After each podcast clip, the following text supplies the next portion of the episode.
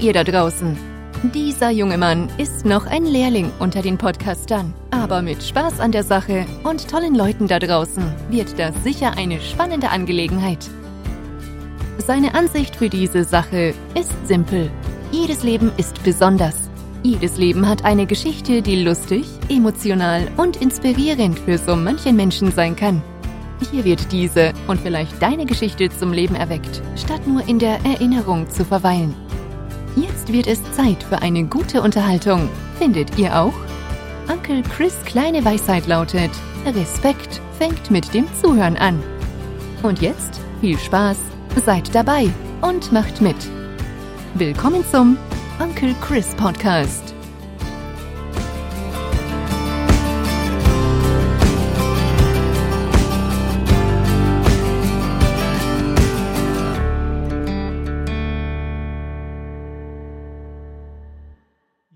Grüezi, Servus und Hallo, da bin ich wieder.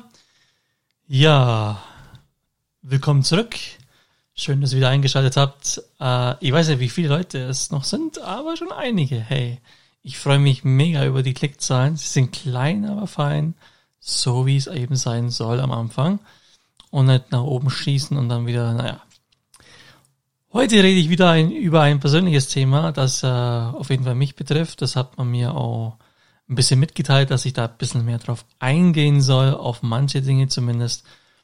Und da habe ich mir am Anfang mal direkt die wunderbare, vor siebeneinhalb Jahren, mittlerweile schon äh, stand August 2020, ja, schon sieben Jahre, siebeneinhalb Jahre her, meine Auswanderung in die Schweiz von Deutschland und wie das überhaupt abgelaufen ist. Und ähm, aber es sind mehrere Teile zwei oder eventuell drei Teile werde ich daraus machen. Heute ist auf jeden Fall Teil 1. Ich möchte kurz die gescheiterte Auswanderung von 2004 äh, äh, reinbringen.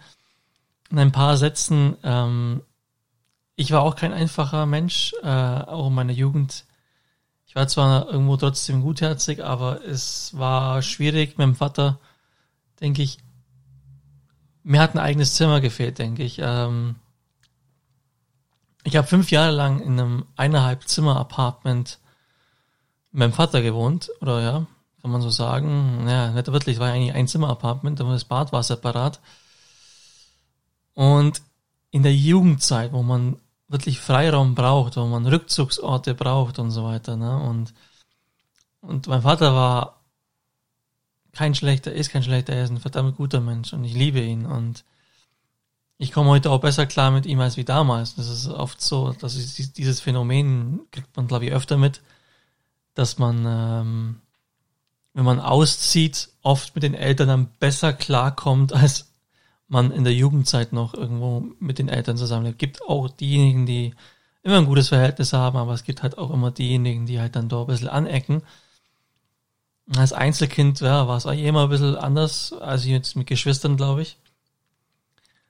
Und als ich dann mal von meinem Vater abgehauen bin und dann zu einer Brieffreundin ausgewandert bin mit, äh, ja, das war lustig, dass ich mit ihr habe ich immer oft telefoniert, teilweise stundenlang, wirklich sechs, sieben, acht Stunden ohne Übertreibung. Wir haben so viel auch telefoniert und Briefe geschrieben miteinander. Ähm, zu dir, ja, zu dir bin ich ausgewandert und wollte es versuchen, war fast ein halbes Jahr dort.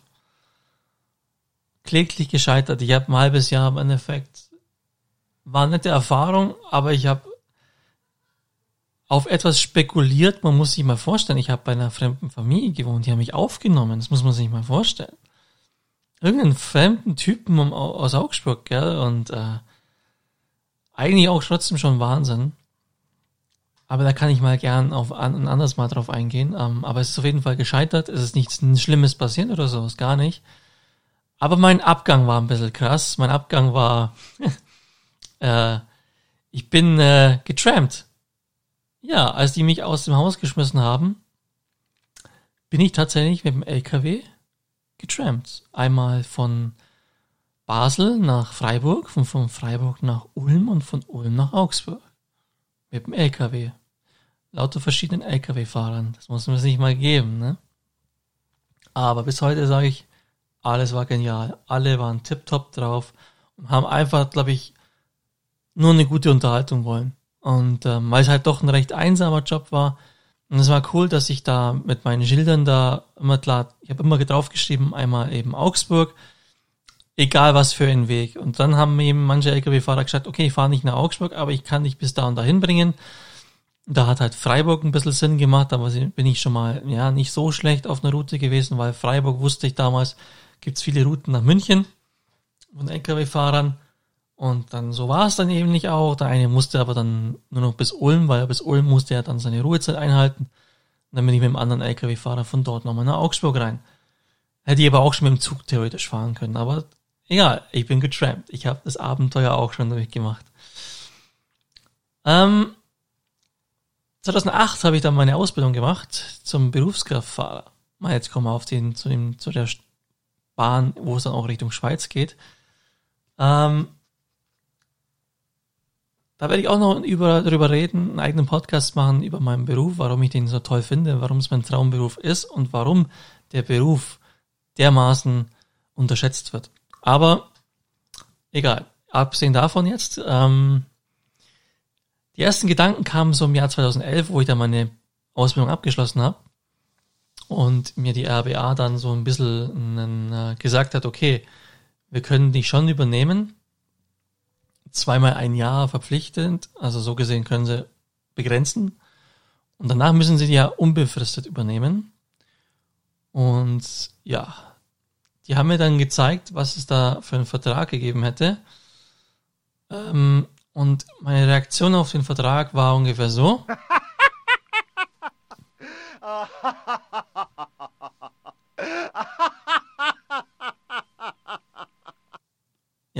Ungefähr so. Ähm, also nicht ganz so schlimm, aber ja, ich habe mir gedacht, nee, für das bisschen Geld äh, so eine Verantwortung tragen, fast ja, 400, 500 weniger verdienen, weil dann geht es geht's in eine Tochtergesellschaft. Das geht dann quasi von der RBA zu Schwabenbus und die haben halt dann einen deutlich schlechteren Lohn gehabt.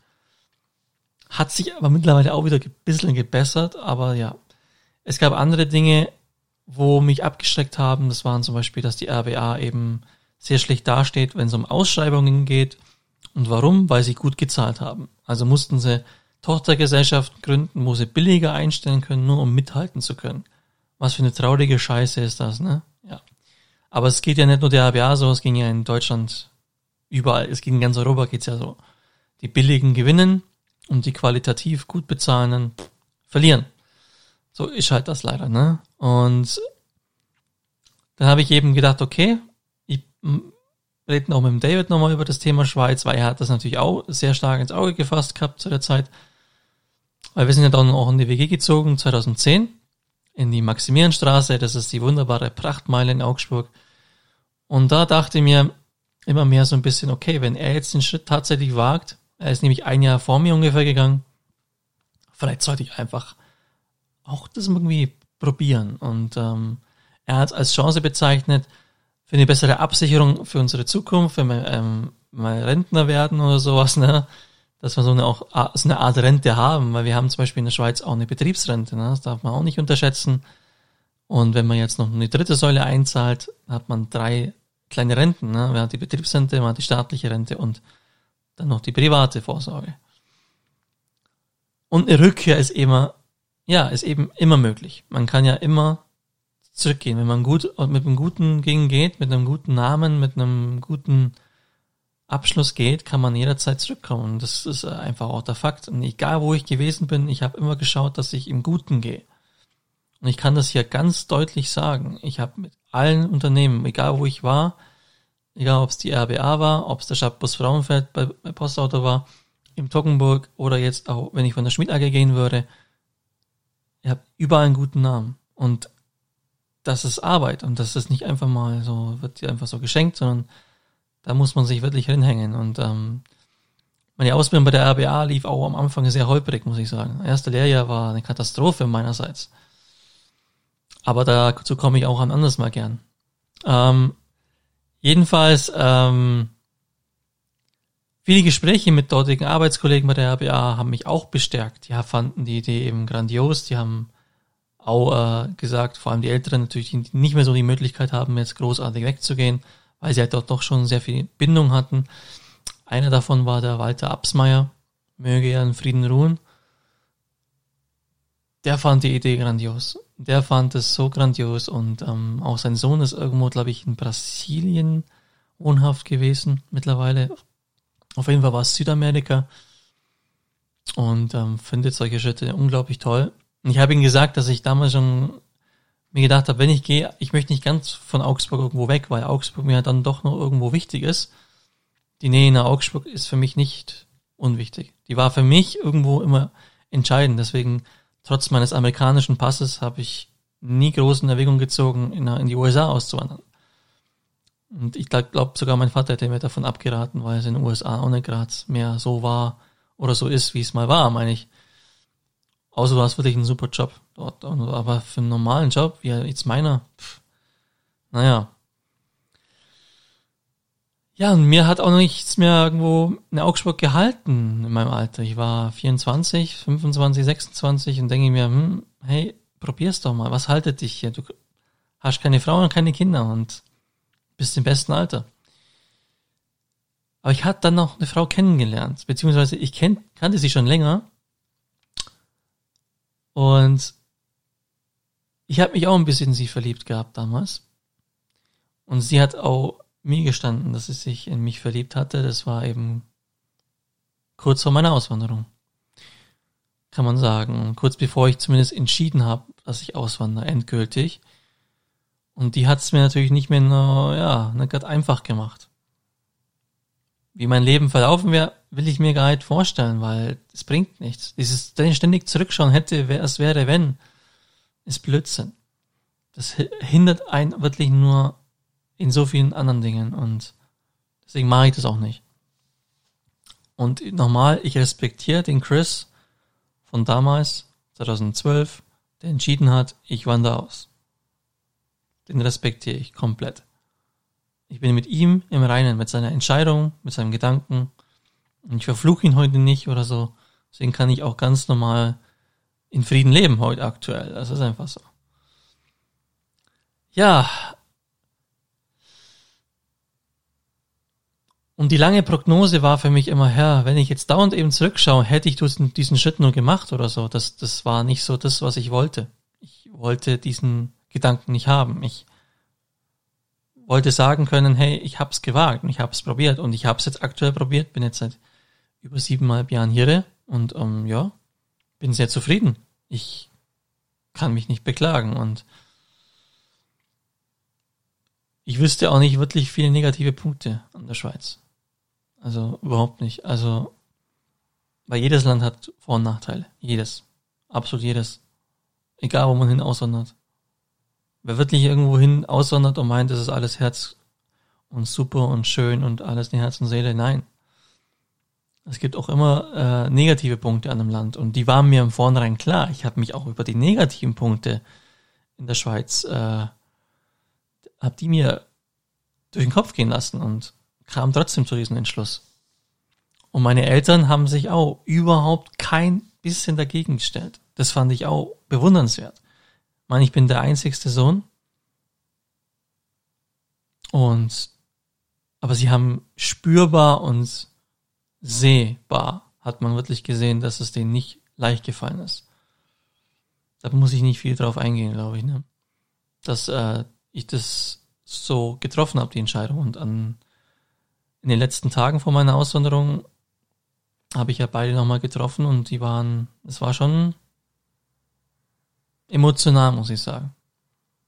Trotz des, dass ich nur drei Stunden naja, so gesehen weg wohne, aber ich glaube, das kann ich erst nachempfinden, wenn ich mein Vater bin. Falls ich mein Vater sein sollte, dann ich glaube, das ist ein Gefühl, man entwickelt nochmal ein neues Herz in sich, wenn man Vater wird, schätze ich. Und ja, und vor allem, wenn man eben auch das einzigste Kind ist, weißt, ähm, wenn ich jetzt noch zwei, drei Geschwister hätte, die auch noch in Augsburg sind, zum Beispiel. Was anderes. Aber ich bin das einzigste Kind und dann ist das schon was anderes. Und USA wäre ganz krass gewesen, glaube ich dann. Beispielsweise, ne?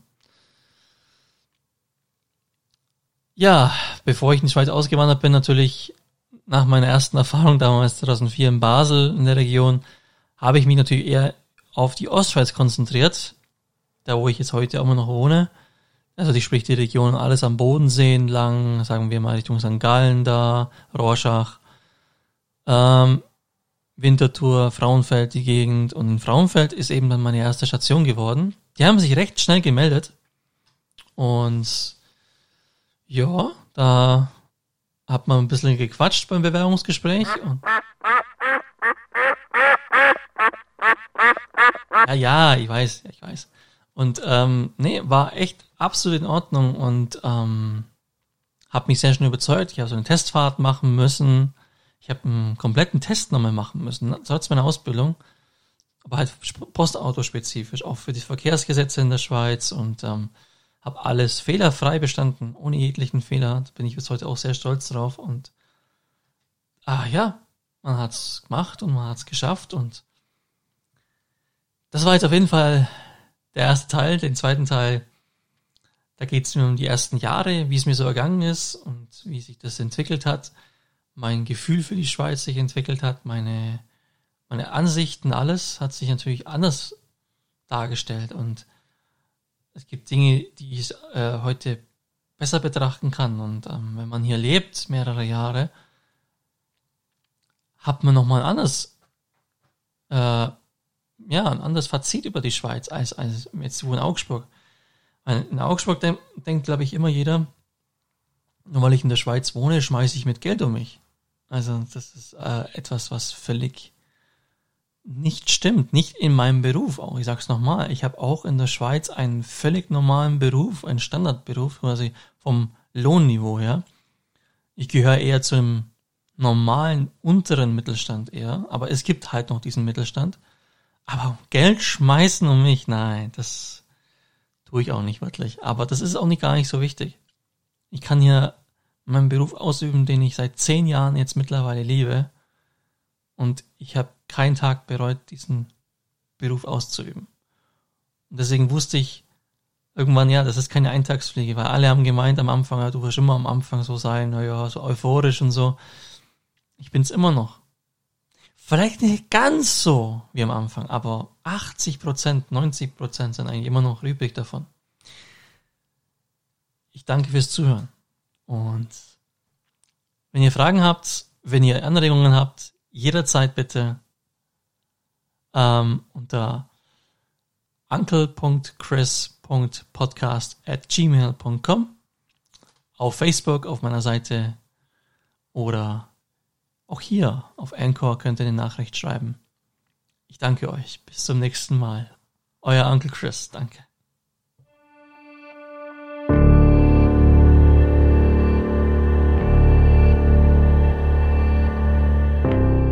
Großes, süßes Dankeschön fürs Dabeisein. Ciao for now. Habt eine schöne Zeit. Bleibt gesund. Und bis zur nächsten Talkrunde. Take care. Euer Onkel Chris Podcast.